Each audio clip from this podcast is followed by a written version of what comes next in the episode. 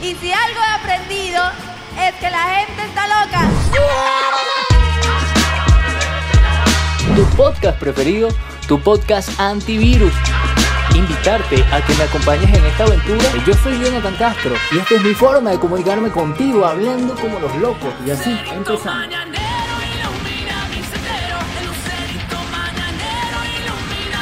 Bienvenidos a Hablando como los locos, tu podcast preferido, tu podcast antivirus.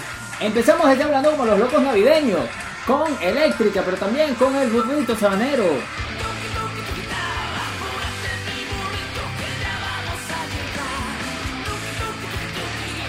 Bienvenidos a Hablando como los locos, tu podcast preferido, tu podcast antivirus. Yo soy Jonathan Castro y para mí es un placer que me acompañes en este manicomio, este episodio del día de hoy. Hoy es 20 de diciembre, bueno, ya el año se va y esto es una locura.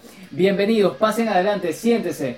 Eh, relájese porque va a disfrutar de noticias locas. Las noticias locas. ¿Cuál es tu noticia? Lo que yo no he puesto aquí al manicomio. Ya va, espérense que por Instagram. Ajá, y aquí tengo mi manicomio. ¿Cuál es la noticia loca del día de hoy? Bueno, eh, de eso se trata. Hablando como los locos, cazando noticias locas toda la semana. O prácticamente toda la semana. Intento hacer esto eh, para divertirme y para hablar con ustedes. Saber qué tan locos están. ¿Cuál es tu locura? ¿Cuál ¿Qué, estás haciendo?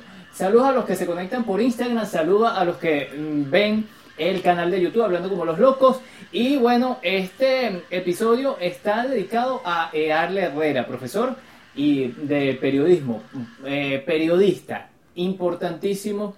eh, el legado que deja el profesor Earle Herrera, falleció el día de ayer. Eh, triste, eh, una triste noticia para el gremio eh, muchos comunicadores sociales vieron clase con él. Yo vi eh, clase fue con su hijo, Simón Herrera, que desde aquí le mando muchos saludos y mucha fuerza. Eh, sé que amaba a su papá, bueno, ya está con su mamá en, eh, en, otro plano. Y bueno, venezolanos que hicieron un trabajo extraordinario en lo que es la comunicación. De esta forma, bueno, hoy voy a hablar de cosas muy locas que están pasando. Por ejemplo, fíjense, tres países que está prohibida la Navidad. Esto me pareció bastante interesante, bastante loco. Voy a hablar sobre esto. También, eh, un repartidor de comida, un delivery, recibió una nota de, de un cliente y le salvó la vida. Vamos a estar hablando sobre esto, vamos a estar hablando sobre el presidente de Chile, pero no vamos a hablar sobre política, ¿no? Porque aquí no tocamos ese tema, pero importantísimo que el, el nuevo presidente de Chile va a ser el único que tiene tatuajes vis- visibles en su cuerpo en toda América Latina. El primer presidente con tatuaje, que por lo menos se le ve, no se sabe si otros tienen tatuajes por ahí. También en San Cristóbal, estado Táchira, aquí en Venezuela, eh, vis- avistaron un ovni.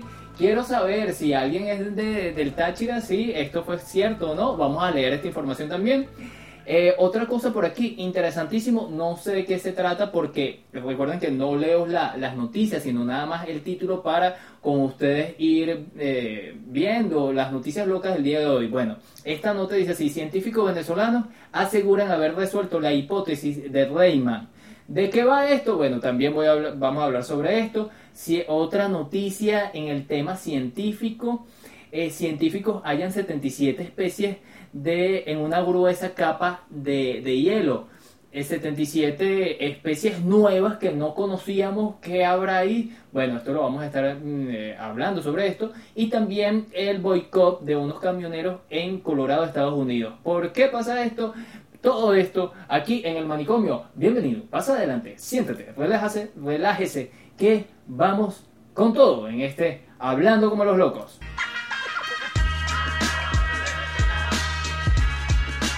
Claro que sí, claro que sí, claro que sí, estamos locos, claro que sí. Mm. Y así comenzamos con este café caliente porque estas noticias están que queman. Bueno, en tres países, estos son los tres países que prohíben la Navidad. ¿Por qué? ¿Por qué son así? Eh, para gran parte de la población mundial, diciembre es sinónimo de celebración de la Navidad. Sin embargo, debido a sus orígenes profundamente religiosos, esta fiesta está totalmente prohibida en algunas naciones. La celebración de la Navidad marca el nacimiento de Jesucristo, así que en los países en donde el cristianismo es minoría y en algunos casos en donde se prohíbe, esta fecha no se conmemora. Estos son los tres países en donde la fiesta de Navidad están prohibidas y podrían resultar graves puniciones por parte del Estado. Corea del Norte. En la nación ubicada al norte de la península de Corea, cualquier religión organizada está prohibida. Por ende, la Navidad no se celebra del todo. Es más, el aislamiento eh, de esta nación asiática es tan grande que la mayoría de la de parte de los ciudadanos jamás han escuchado de Jesús, mucho menos de la Navidad. La Navidad es el cumpleaños de Jesucristo, pero en Corea del Norte es obviamente un país comunista, por lo que la gente no sabe quién es Jesucristo, no saben quién es Dios, la familia, quién es su Dios, el, el presidente de esta nación. Asimismo, debido a la dura represión religiosa, un ciudadano norcoreano puede ser encarcelado torturado o condenado a muerte por celebrar el nacimiento del niño Jesús, informan los medios. Eh, Somalia. En 2015 el gobierno de Somalia impuso una prohibición a la celebración de la Navidad. Según las autoridades locales, tales festividades, festividades cristianas podrían poner en riesgo la fe musulmana de la nación, así detalló la BBC. Esas celebraciones no están relacionadas en ninguna manera con el eh, islamismo, dijo un funcionario del Ministerio de Asuntos Religiosos en aquella ocasión. Otro país es Brunei. Brunei, eh, que queda al sureste asiático, prohibió las festividades de la Navidad en el año 2014. La decisión se tomó a raíz de que, según las autoridades locales, celebrar la Navidad eh, o la fiesta cristiana en exceso y abiertamente podría desviar a la población musulmana en su de su camino. Las fiestas familiares en privado están permitidas, permitidas siempre y cuando eh, que se informe a las autoridades acerca de la realización de la, con antelación. ¿Qué tal? Esto está muy loco. Dejen que la gente celebre la Navidad, por favor. Johnny. La gente está muy loca. Seguimos con más de hablando como los locos, más noticias locas. Bueno, esto está muy interesante, me llamó mucho la atención. Es, eh, bueno, me, gustó esta noticia. La última comida de mi vida, un repartidor recibe una nota suicida junto a un pedido y salva la vida del cliente. El cliente habría eh, intentado quitarse la vida tras enfrentar problemas con su pareja y haber fracasado en sus inversiones. Un repartidor en China alertó a la policía después de recibir un pedido de comida junto a una nota suicida. Esta es la última comida de mi vida. Este pedido de comida para llevar me lo tienen que entregar a mí, escribió un hombre en un formulario de petición especial de su orden de tofu de 5.50 dólares, informa Asia One.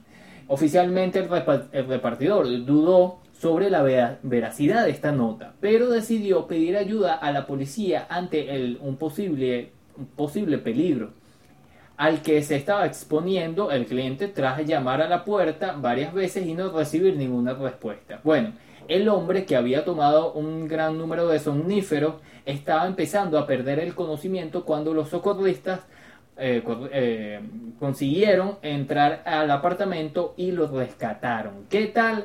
Esto está muy loco y me alegra mucho, eh, pero también deberían de, bueno, tratamiento psicológico y todo esto. La gente está muy loca, pero la gente también con este mundo loco está deprimida y a veces nosotros juzgamos o nos reímos de unas situaciones así, pero no hay que tener mucho mm, pendiente en, esta, este tipo de informaciones. Me encanta que se haya salvado. Esto está muy loco. La gente está muy loca. Está muy loca, pero eh, el mundo está muy loco. No la persona que mm, aquí en China. Bueno, seguimos con más informaciones. Vamos a hablar sobre el presidente de Chile. ¿Qué les parece la información? Nuevo presidente en Chile eh, sí, de izquierda. Bueno, pero aquí no estamos para hablar sobre política, pero sí estamos hablando, sí, sí estamos para hablar de datos curiosos. Bueno, Boric, así se llama el nuevo presidente de Chile, sería el primer presidente con tatuajes visibles en Latinoamérica. Este domingo 9, 19 de diciembre del 2021 y tras un triunfo del el candidato de izquierda Gabriel Boric, quien se adjudicó la presidencia de Chile, ha surgido un dato nuevo del gobernante que muy pocos conocen. De acuerdo con fotos publicadas en las redes sociales, Boric será el primer presidente con tatuajes visibles de la historia en América Latina. Además, con tan solo 35 años de edad, se convirtió en el mandatario más joven del país chileno. También se desempeñó como líder estudiantil hace 10 años.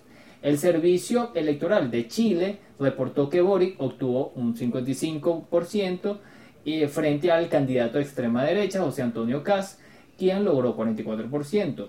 Por estas elecciones fueron convocadas tantos electores y tal, pero es el presidente que de Latinoamérica que tiene tatuajes visibles. O sea, es el, eh, el primer presidente. Esto como dato curioso. Esto está muy loco. Johnny, la gente está muy loca. Sí, eh, seguimos con más información. Saludos a los que se conectan por el Instagram, HCLL Podcast. Eh, ¿Qué se sabe del presunto ovni en el Táchira, en San Cristóbal, estado de Táchira, aquí en Venezuela? Bueno, el periodista Héctor Escalante, quien se ha dedicado a estudiar los hechos relacionados con los objetos voladores no identificados, ovni, informó en las redes sociales que el pasado 29 de noviembre fue observado un objeto luminoso que sobrevoló la ciudad de San Cristóbal en el estado Táchira. Era una luz grande, iba lento eh, y de repente soltó un destello azul. Refirió el testigo quien tuvo la posibilidad de sacar rápidamente el celular y grabar el desplazamiento del artefacto.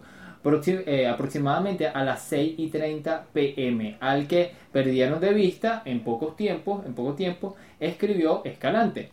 Escalante indicó que los testigos, eh, que su testigo informó que no es primera vez que aprecia un evento similar en los cielos de, de, esa región. En octubre pasado avistó junto a su madre y su hija un objeto luminoso que pertenecían eh, parecían comportarse de forma inteligente. Según la descripción del testigo, identificada como Lorena en, eh, en esa oportunidad, uno iba en forma vertical y el otro iba en forma horizontal.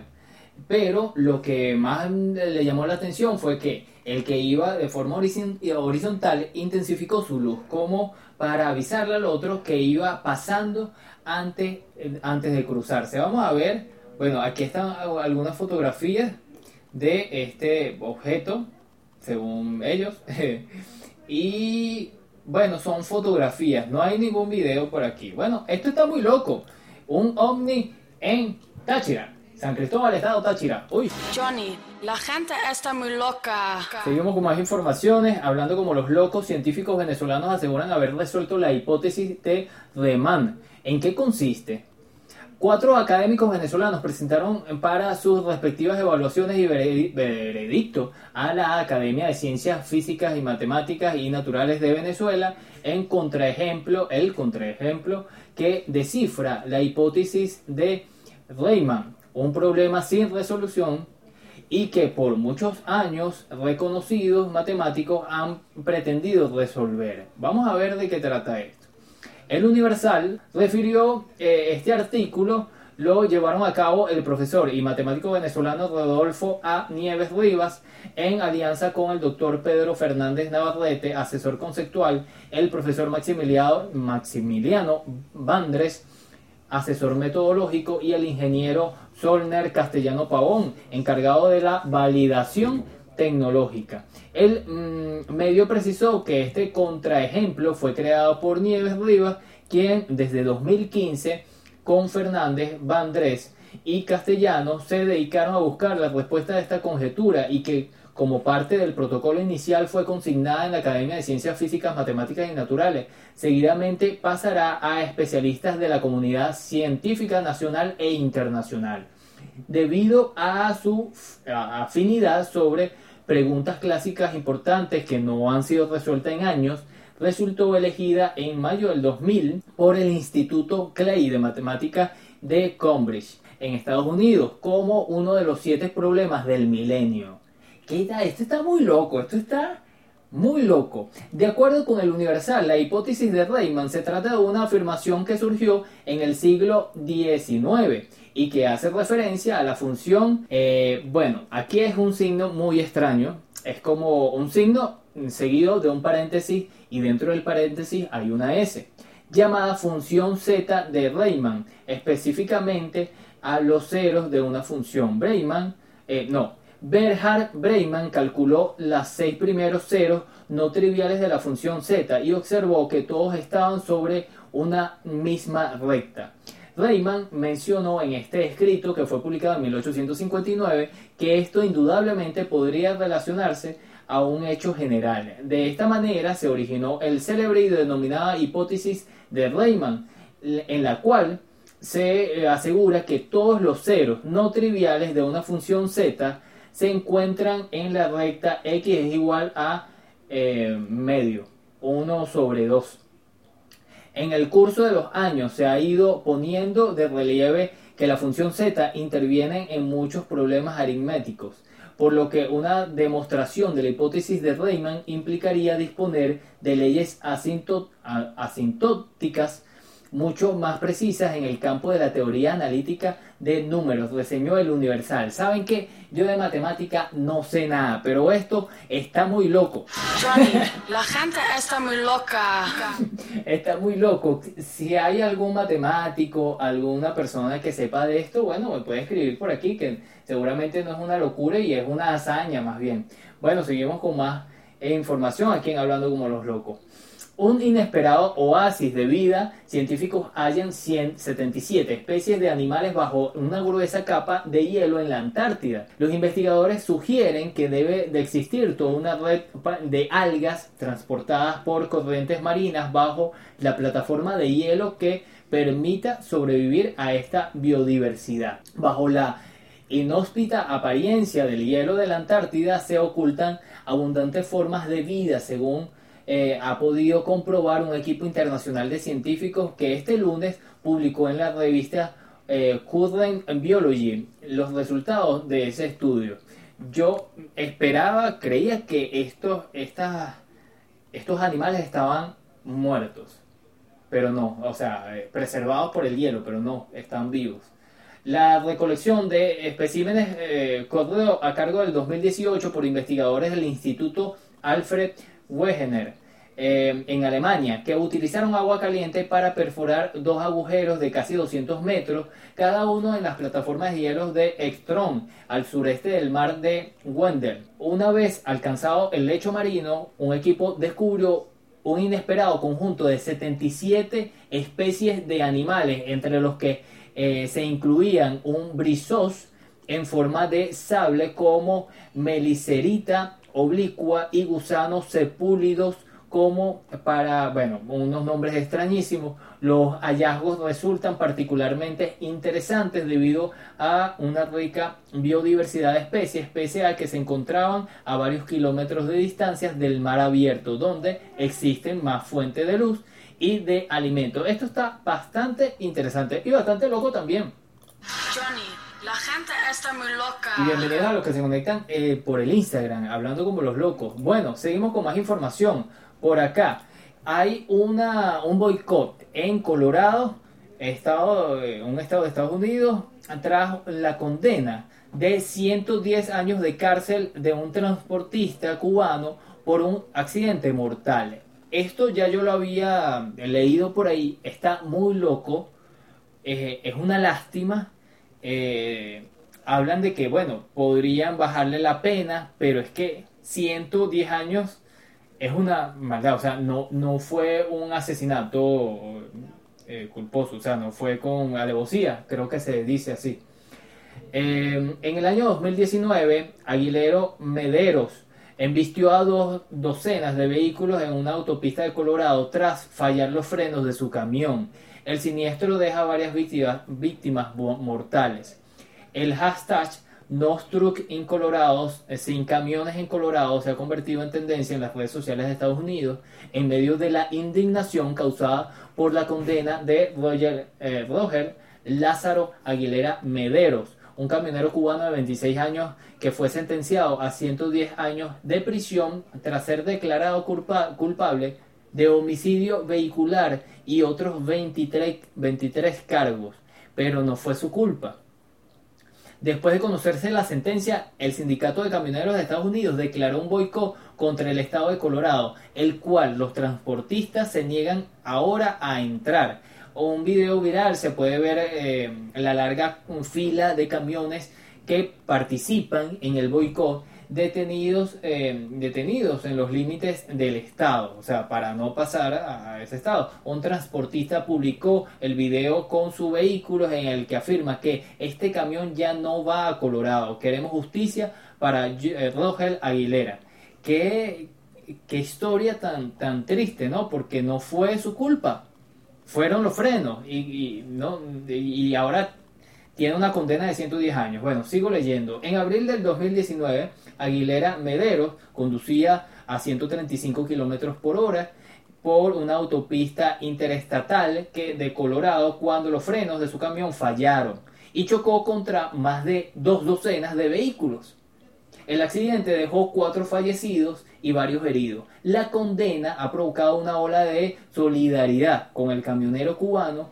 Más de 4.3 millones de personas y firmaron una petición en el portal change.org que pide a las autoridades una reducción de su sentencia, argumentando que no se trató de un acto criminal, sino de un trágico accidente. Asimismo, esto está muy loco y ojalá le mm, quiten esa pena porque no fue su culpa. Esto está muy loco. Johnny, la gente está muy loca. Bienvenidos a los que se conectan. Bienvenida Ángela Mosquera. Ella tiene un podcast que es maravilloso que se llama Mi colección musical. Ajá, sigo por aquí. Elon Musk, Musk compartió un video de hace 25 años de Bill Gates. Explica la locura de Internet ante la burla de su entrevistador. Al ver la grabación eh, que describe la naturaleza casi inimaginable del presente, Musk evocó al- a la web 3, si bien destacó que de momento más bien parece una palabra de moda de marketing. El director ejecutivo de Tesla estableció este domingo un paralelismo nostálgico al compartir en su cuenta de Twitter un histórico video en el que el inversor eh, estadounidense Jason Calanis reacciona a una entrevista de 1995 eh, entre el cofundador de Microsoft, eh, Bill Gates, y el el presentador David Letterman. En la conversación televisada, ex- explica a Letterman la naturaleza del Internet. Claro, era 1995. Nadie se imaginó la potencia y todo lo que venía con el Internet para facilitarnos miles de cosas y todo esto. Eh, mientras el último eh, parece burlarse de este concepto aún naciente mm, que entonces era casi desconocido.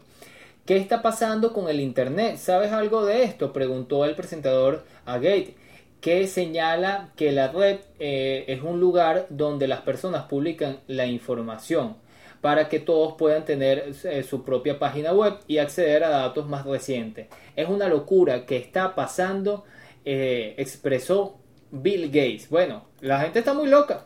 Johnny, la gente está muy Se loca. burlaron del loco, se burlaron del loco, como generalmente pasa, y mira, el loco tenía razón. Pues bueno, vamos ahora a hablar sobre películas en este 2022 de Norman. Épico tráiler de la nueva película de Robert Egger, eh, con uno de los mejores repartos del 2022.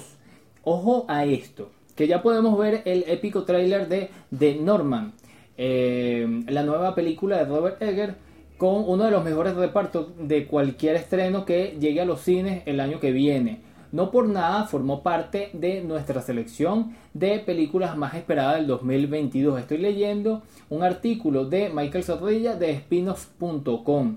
Norman eh, de Amelet, un príncipe que busca vengar la muerte de su padre, la película parte de un antiguo relato nórdico de Egger que Egger compar- compara con la historia de Hamlet y el Rey León. El cineasta ha destacado que lo va a contar a su manera, convirtiendo, eh, convirtiéndolo en un relato vikingo con magia, espadas y misticismo. El tráiler es una brutalidad, o sea, brutalidad de brutal, de extraordinario, de emocionante, de épico. Antes decía que The Norman tenía uno de los mejores repartos de cualquier película del 2022 y ahora lo segundo eh, con. Alex Alexander Skagar, eh, Ethan Hawke, Nicole Kidman, Anja Taylor, eh, Gambito de Dama, William Defoe y George, George y Kles Van lideran este nuevo trabajo tras cámaras del director de La Bruja y El Faro. Bueno, ahí está esta eh, película para el 2022, bien lo que está. Johnny, la gente está Sí, señor, loca. sí, señor. Y termino con esto, que he estado todos estos días viendo The Witcher. Qué serie tan entretenida, tan buena, tan bien dirigida. Em, la dirección de arte está chévere, no arriesgan tanto. La dirección de fotografía también me gustó bastante. Eh, hay cosas interesantes. Eh, la actuación de muchos está bien, está eh, chévere.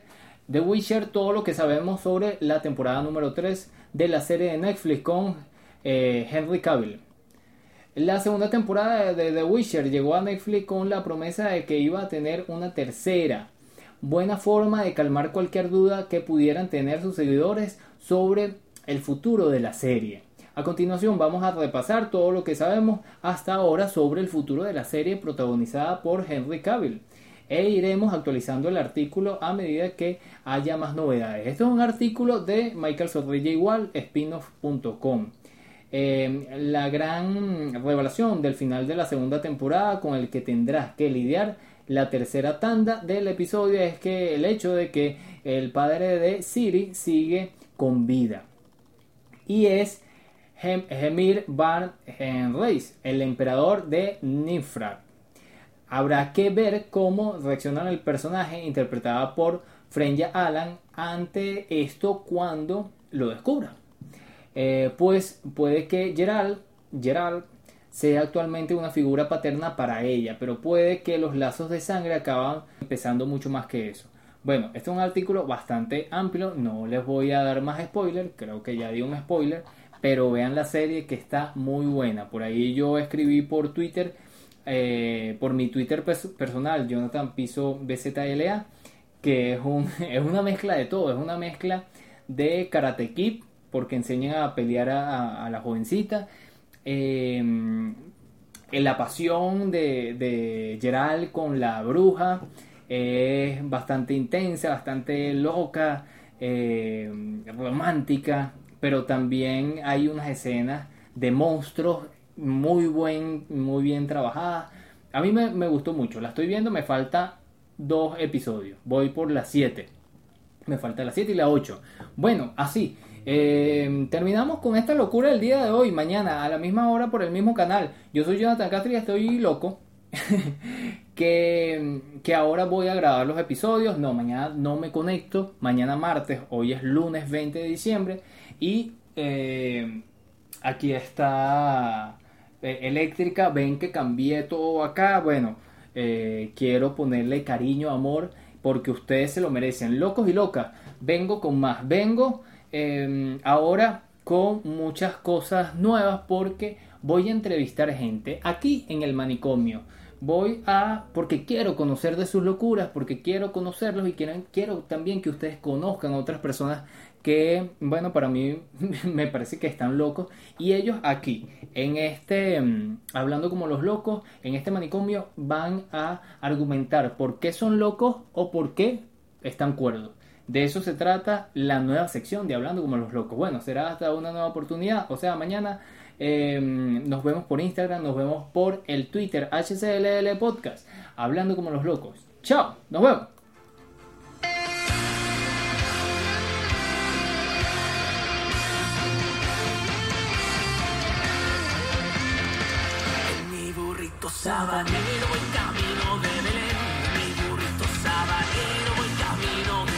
Mira,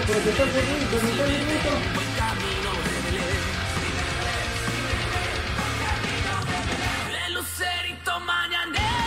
de a poner por aquí. mi sendero.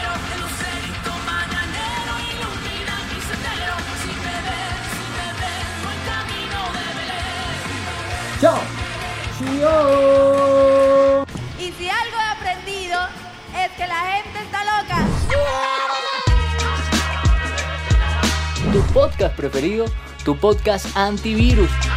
Invitarte a que me acompañes en esta aventura. Yo soy Jonathan Castro y esta es mi forma de comunicarme contigo hablando como los locos.